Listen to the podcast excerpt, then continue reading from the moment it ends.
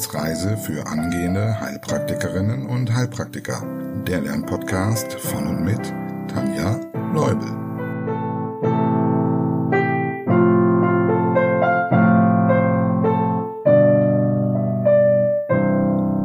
Hallo und herzlich willkommen. Heute zu Folge 31 und einem komplett neuen Kapitel. Wir starten heute mit dem Thema Kreislauf. Kreislauf, was ist das überhaupt? Jeder von uns hat schon mal gehört, ich habe Kreislauf. Womit dann meistens gemeint ist, dass einem vielleicht schwindlig ist oder auch schwarz vor Augen. Genau genommen wäre das aber nicht Kreislauf, sondern eine Folge davon, wenn die Zirkulation des Blutes und damit auch des Sauerstoffs in unserem Körper nicht richtig funktioniert. Aber dazu später mehr. Zunächst wollen wir schauen, welche Kreisläufe es in unserem Körper gibt, welche Strukturen dazu gehören und nötig sind, was es mit der sogenannten Blutdruckamplitude auf sich hat und wann diese verändert sein kann. Außerdem lernst du heute etwas zur sogenannten Windkesselfunktion. Also, legen wir los. Wenn man in der Medizin von Kreislauf spricht, gibt es zwei Einteilungen nämlich eine funktionelle und eine anatomische. Beginnen wir mit der anatomischen. Erinnerst du dich an Folge 11 und das Thema Herz als Saugdruckpumpe? In dieser Folge haben wir bereits über zwei Kreisläufe im Körper gesprochen. Drück doch einfach mal auf Pause und wiederhole für dich. Wir haben den kleinen und den großen Kreislauf. Beim kleinen Kreislauf handelt es sich um den Lungenkreislauf, also um den Kreislauf, bei dem das Blut vom Herzen zur Lunge und wieder zurückgepumpt wird. Dazu benötigt es ein Röhrensystem. Und diese Röhren bzw. Gefäße sind die Arterien und die Venen. Falls du noch ganz am Anfang stehst, merke dir bitte, dass Arterien diejenigen Gefäße sind, die das Blut vom Herzen wegtransportieren. Venen also die, die zum Herzen hinführen. Und die Sache aus dem Volksmund mit sauerstoffreich und arm vergisst du am besten ganz schnell.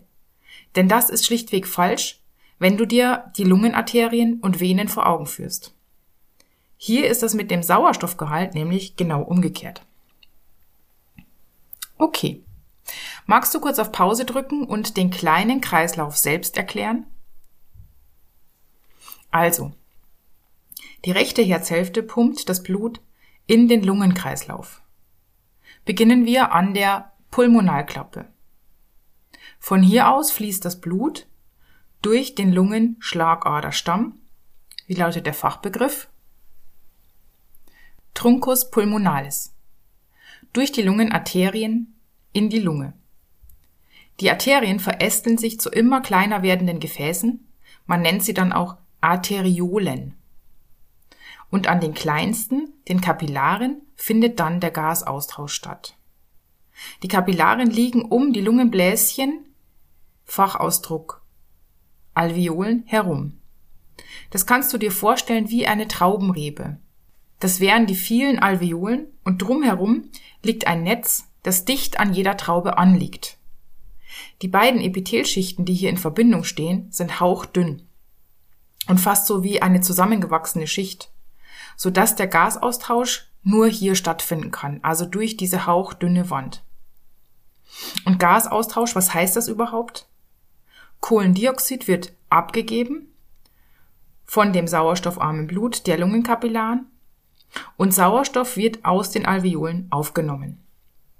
Somit ist das Blut dann wieder mit Sauerstoff angereichert, also mit mehr Sauerstoff, es ist nie ganz ohne Sauerstoff. Und fließt dann von den Kapillaren über die kleinen Venen, also Venolen, die immer größer werden und sich letztlich zu vier Lungenvenen vereinigen. Und diese vier Lungenvenen, also zwei linke und zwei rechte, münden dann wohin?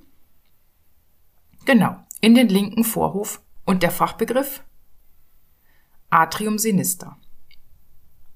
An der linken Herzhälfte beginnt nun der sogenannte große Kreislauf oder auch Körperkreislauf.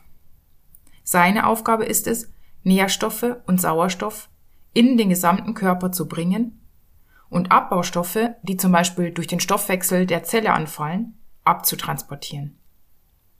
Die linke Herzhälfte pumpt das Blut in den Körper. Dieser Körperkreislauf beginnt also im Anschluss an die linke Kammer, also Ventriculum sinister, mit dem Durchtritt durch die Aortenklappe. Das Blut fließt dann durch die große Körperschlagader, also die Aorta, von der mehrere große Arterien abzweigen und dann auch wieder zu immer kleiner werdenden Arteriolen und schließlich zu Kapillaren werden, um so den ganzen Körper zu versorgen. Und wenn wir von ganzer Körper sprechen, dann meinen wir, dass jede einzelne Zelle versorgt werden muss. Denn was passiert wohl, wenn eine kleinere Arteriole zum Beispiel verengt ist, zum Beispiel durch Arteriosklerose? Falls du fortgeschritten bist, wäre das jetzt übrigens eine super Möglichkeit, diese wichtige Volkskrankheit zu wiederholen. Das Gebiet dahinter, was also nicht versorgt wird, würde absterben. Man spricht dann zum Beispiel von Nekrosen. Okay, weiter in unserem Kreislauf.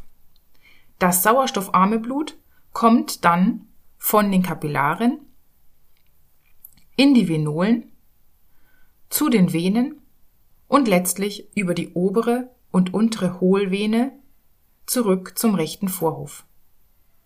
Vielleicht wiederholst du nochmal die Fachbegriffe für die obere Hohlvene. Vena cava superior, die untere Hohlvene Vena cava inferior. Gut, im rechten Vorhof, also dem Atrium dextrum, endet dann der Körperkreislauf. Und jetzt zur Vollständigkeit. Es gibt noch einen dritten Kreislauf, den sogenannten Portalkreislauf oder auch das Pfortadersystem genannt. Und wenn man es genau nimmt, gibt es davon zwei. Nämlich einmal den Portalkreislauf der Leber und einmal den des Hypothalamus. Und die beiden schauen wir uns dann aber an, wenn wir beim jeweiligen Kapitel sind. Kurz zusammengefasst gibt es anatomisch gesehen also den Körperkreislauf, den Lungenkreislauf und das Pfortadersystem. Schauen wir uns mal die funktionelle Einteilung an. Hier spricht man von einem Hochdruck und einem Niederdrucksystem. Übrigens wird danach gerne in der schriftlichen Prüfung gefragt. Was heißt jetzt Hochdrucksystem? Nun ja, gar nicht so schwierig. Ein System, in dem ein hoher Druck herrscht. Und im Zusammenhang mit dem Kreislauf heißt also Druck Blutdruck. Und dieser Blutdruck ist beim gesunden Menschen zwischen 80 und 120 Millimeter Quecksilbersäule. Abgekürzt ist das übrigens die Buchstabenkombination kleines mm, großes H, großes G. Und all das, was zwischen diesen beiden Werten liegt, also zwischen 80 und 120 Millimeter Quecksilbersäule, gehört zum Hochdrucksystem. Das wären alle arteriellen Gefäße des großen Kreislaufs. Das heißt also nicht die Arterien des Lungenkreislaufs, denn in der Lunge sollte physiologischerweise nicht so ein hoher Druck vorherrschen. Außerdem gehört dazu die linke Kammer, also Ventriculus sinister, allerdings nur während der Systole. Das ist wichtig, denn in der Diastole ist die Kammer ja entspannt. Demnach herrscht hier ein niedrigerer Druck vor. Also nochmal zusammengefasst, Hochdrucksystem 80 bis 120 mmHg, Arterien des Körperkreislaufs und linke Kammer in der Systole. Und das Ganze macht ungefähr 15 Prozent am Gesamtblutvolumen aus. Was bleibt dann noch für das Niederdrucksystem? Naja, da haben wir die Venen, die rechte Herzhälfte, den linken Vorhof und, wie eben gesagt, die linke Kammer in der Diastole. Hier herrscht jetzt ein Druck von ungefähr 2 bis 20 mmHg. Und der Anteil am Gesamtblutvolumen beträgt, na, bist du noch wach? genau. Wenn wir von 100% Gesamt ausgehen und die 15% des Hochdrucksystems abziehen, müssen, nach Adam Riese, 85% das Niederdrucksystem ausmachen. Genau. Und weil das so viel ist, spricht man hier auch von einem Volumenreservoir. Übrigens im Gegensatz zu einem Hund zum Beispiel, wo die Milz als Blutspeicher dient, haben wir also das Niederdrucksystem dafür. Okay, kleiner Fakt am Rande, nämlich zum Auflockern. Wann könnte denn jetzt der Blutdruck in einer Arterie sowohl viel höher als auch viel niedriger sein als normal? Wenn sie verengt ist. Stell dir vor, es gibt in der Arterie einen Thrombus. Und für dich als Anfänger nennen wir es mh, hm, eine Verdickung oder einen Pickel an der Gefäßwand, der nach innen ragt. Das machen wir auf jeden Fall noch professioneller irgendwann. Aber so kannst du es dir vorstellen. Und falls das nicht hilft, es wäre ähnlich, wie wenn du einen Gartenschlauch an einer Stelle fast komplett zusammendrückst. Was würden dann für Druckverhältnisse vorherrschen? Also vor der Verengung wäre der Druck natürlich immens hoch und nach der Verengung wäre er sehr niedrig. Es tröpfelt nur noch. Und das macht man sich bei der Blutdruckmessung zum Auffinden von Stenosen zunutze. Das ist zum Beispiel auch ein Grund, warum es immer gut ist, an beiden Seiten zu messen. Denn weicht der Blutdruck links von rechts um mehr als 20 mmHg ab, gilt das zum Beispiel als beweisend für eine Stenose, also eine Verengung. Okay, zurück zum eigentlichen Thema. Falls du noch am Anfang stehst, ganz kurz zur Beruhigung. Also, wenn du bis hierhin alles verstanden hast, wäre es gut und wenn du es so ein bisschen verinnerlichen kannst. Alles, was jetzt folgt, ist etwas tiefer und komplizierter. Also wir gehen ins Detail, aber mit der Zeit wird es dann auch klar. Also einfach zuhören und später nochmal anhören. Und falls du fortgeschritten bist, dürfte dir die Windkesselfunktion bekannt sein. Also, Hochdrucksystem. Wir haben gesagt, dazu gehört alles Arterielle im Körperkreislauf und die linke Kammer in der Systole. Und das ist jetzt unser Schlagwort. Systole. Denn irgendwoher muss der Druck ja kommen. Und wer macht diesen Druck? Genau, das Herz, unsere Pumpe. Nun wissen wir ja schon, dass während der Systole in der linken Kammer ein gewisser Druck aufgebaut wird. Erinnerst du dich? In der sogenannten Anspannungsphase. Ist der Druck hoch genug, öffnet sich die Aortenklappe und es kommt zur Austreibungsphase. Und hier kommt jetzt der Druck für die Aorta her. Aber es gibt eine Besonderheit. Stell dir wieder den Gartenschlauch vor. Was passiert, wenn du den Wasserhahn kurz aufdrehst und direkt wieder schließt, wie zum Beispiel ein Herzschlag? Und dann nach einer gewissen Zeit drehst du wieder auf, schließt wieder ab, wie jetzt der zweite Herzschlag und so weiter. Wie würde das Wasser durch den Schlauch laufen? Genau, ziemlich abgehakt, also ruppig. Unser Körper braucht aber einen kontinuierlichen Fluss.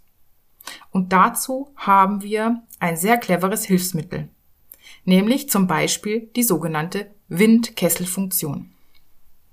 Und ich weiß, dass viele damit immer so ein bisschen Probleme haben. Deshalb dieses Bild mit dem Gartenschlauch. Also mir hilft das. Stell dir mal vor, direkt hinter deinem Wasserhahn hast du den Gartenschlauch. Und jetzt stell dir vor, direkt am Anfang hat dieser Schlauch ein Stück, das dehnbar ist. Wie ein Luftballon. Wenn du nun den Hahn aufdrehst, dehnt sich dieser Ballon und hat erstmal die ganze Wassermenge oder zumindest den größten Teil in sich. Und dann, wenn der Druck wieder nachlässt, dann zieht er sich ja langsam zusammen, der Luftballon, er schrumpft und das Wasser wird kontinuierlich in den Schlauch abgegeben. Ja, voilà, das ist die Windkesselfunktion. Die Aorta und die herznahen Gefäße sind direkt am Anfang mit unheimlich vielen elastischen Fasern ausgestattet, so dass sie einfach viel Blut bei einem Herzschlag aufnehmen können. Und während der Diastole entspannen sich diese Fasern und geben so durch ihre Rückstellkraft das Blut kontinuierlich in den Körperkreislauf. Und so haben wir dann nicht so ein Pft, Pft, Pft in den Gefäßen, sondern eben ein kontinuierliches wobei man das natürlich im gesunden Zustand nicht wirklich laut hören sollte. An dieser Stelle wäre jetzt nochmal eine tolle Möglichkeit, die Blutdruckmessung zu wiederholen. Das war die Folge 16. Herzuntersuchung 2 vom 19. Mai 2021. Aber bestimmt übst du seither schon fleißig an deinen Versuchskaninchen und musst gar nicht mehr wiederholen. Kennst du denn noch ein paar Werte?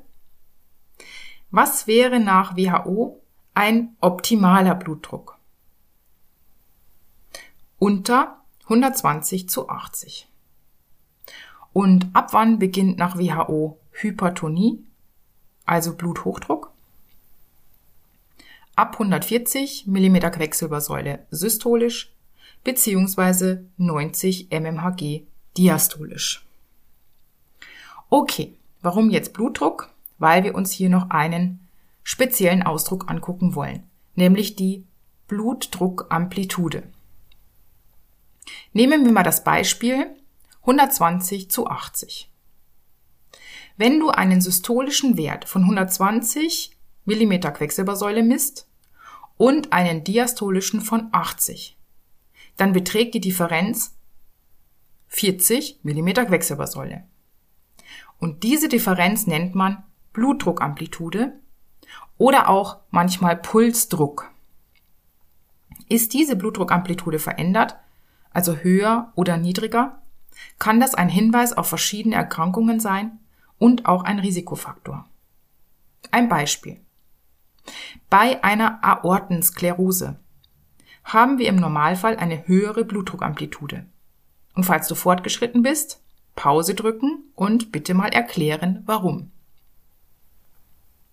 Aortensklerose bedeutet, die Aorta bzw. die Gefäßwand der Aorta ist verhärtet durch atherosklerotische Umbauprozesse.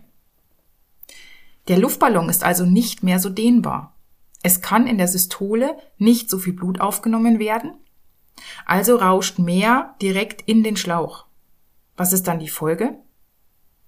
Der systolische Wert ist höher. Sagen wir als Beispiel, er liegt bei 140 mm Quecksilbersäule.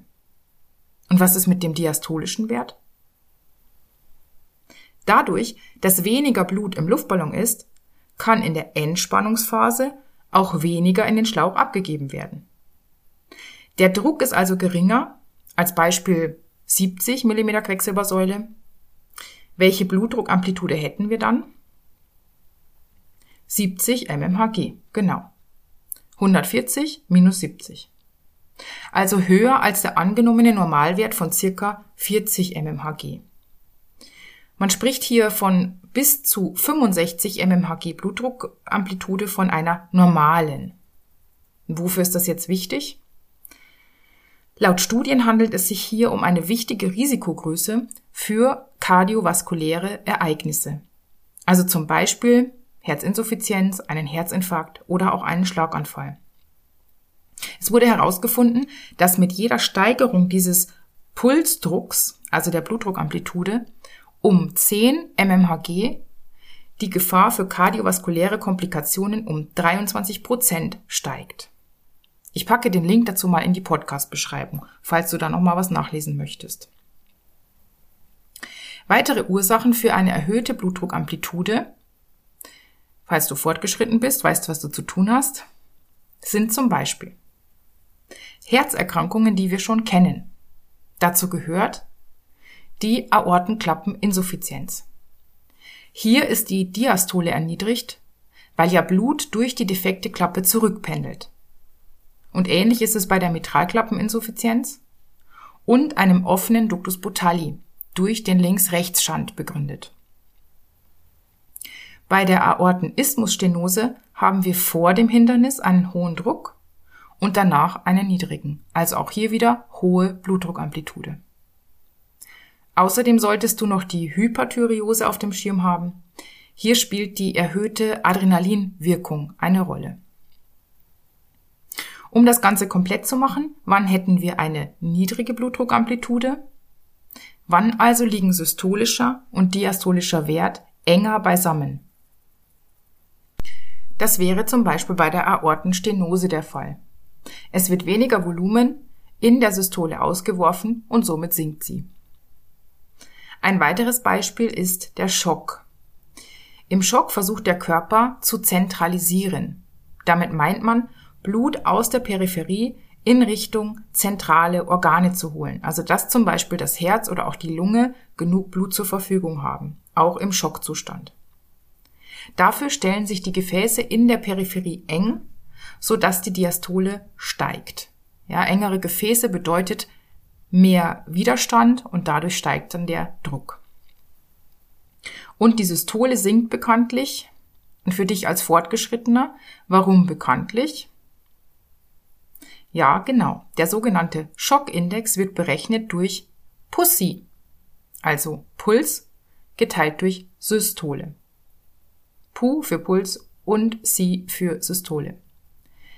Wenn jetzt der Wert von zum Beispiel 0,5 sich in Richtung 1 nähert oder sogar dann darüber hinaus, dann haben wir einen drohenden oder sogar einen manifesten Schock. Und wenn man jetzt noch ein wenig Mathematikwissen im Hintergrund hat, dann ist klar, dass dafür entweder der Nenner sinken muss, also der systolische Blutdruck, und oder der Zähler steigen muss, also der Puls.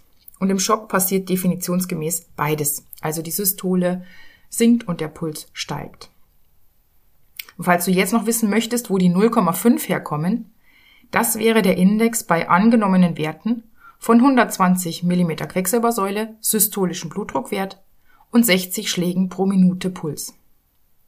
Aber keine Sorge, dazu kommen wir nochmal, wenn wir uns die Schockarten angucken. Gut, kommen wir zur Kurzwiederholung. Mal sehen, was du behalten hast. Wenn wir von Kreislauf sprechen, gibt es zwei Einteilungen. Die anatomische und die funktionelle. Welche Arten unterscheidet man anatomisch? Man unterscheidet drei Arten, nämlich den Körperkreislauf, den Lungenkreislauf und das Pfortadersystem. Was unterscheidet man funktionell? Hier teilen wir ein in ein Hochdruck- und ein Niederdrucksystem. Beteiligte Strukturen am großen und kleinen Kreislauf sind grob gesagt das Herz, die Lunge, Arterien und Venen. Und hiervon gehören dann welche zum Hochdrucksystem, die Arterien im Körperkreislauf und die linke Kammer während der Systole. Und der ganze Rest gehört zum Niederdrucksystem, welches man aufgrund seiner großen Kapazität von 85 Prozent auch als Volumenreservoir bezeichnet. Um die beiden Kreisläufe aufrechtzuerhalten, pumpt das Herz mit einem gewissen Druck und auch die Gefäße sind am Blutdruck beteiligt. Um einen konstanten Blutfluss zu haben, haben wir heute welche Funktion kennengelernt? Die sogenannte Windkesselfunktion der Aorta. Hier wird das Schlagvolumen zunächst aufgefangen, um dann kontinuierlich abgegeben zu werden. Wodurch kann diese Funktion gestört sein und was resultiert daraus? Zum Beispiel durch starre Gefäße bei Arteriosklerose. Die Blutdruckamplitude, also die Differenz zwischen systolischem und diastolischem Druck, wäre dann erhöht, also größer als 65 mm Quecksilbersäule. Eine solche erhöhte Blutdruckamplitude finden wir auch noch bei Aorteninsuffizienz, Aortenisthmusstenose und Hyperthyreose. Und fallen dir noch Beispiele für eine kleinere Blutdruckamplitude ein?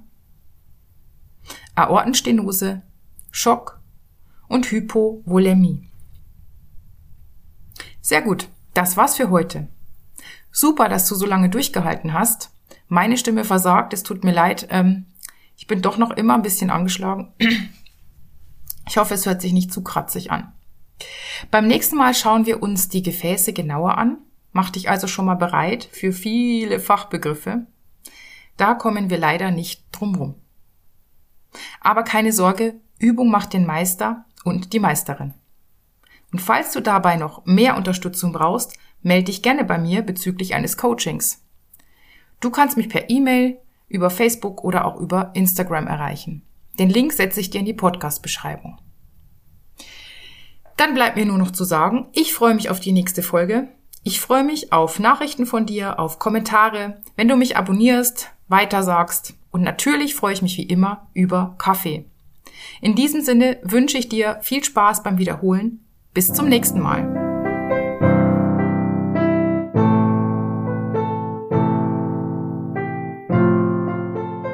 Das war eine Etappe auf der Wissensreise für angehende Heilpraktikerinnen und Heilpraktiker. Der Lernpodcast von und mit Tanja Leubel.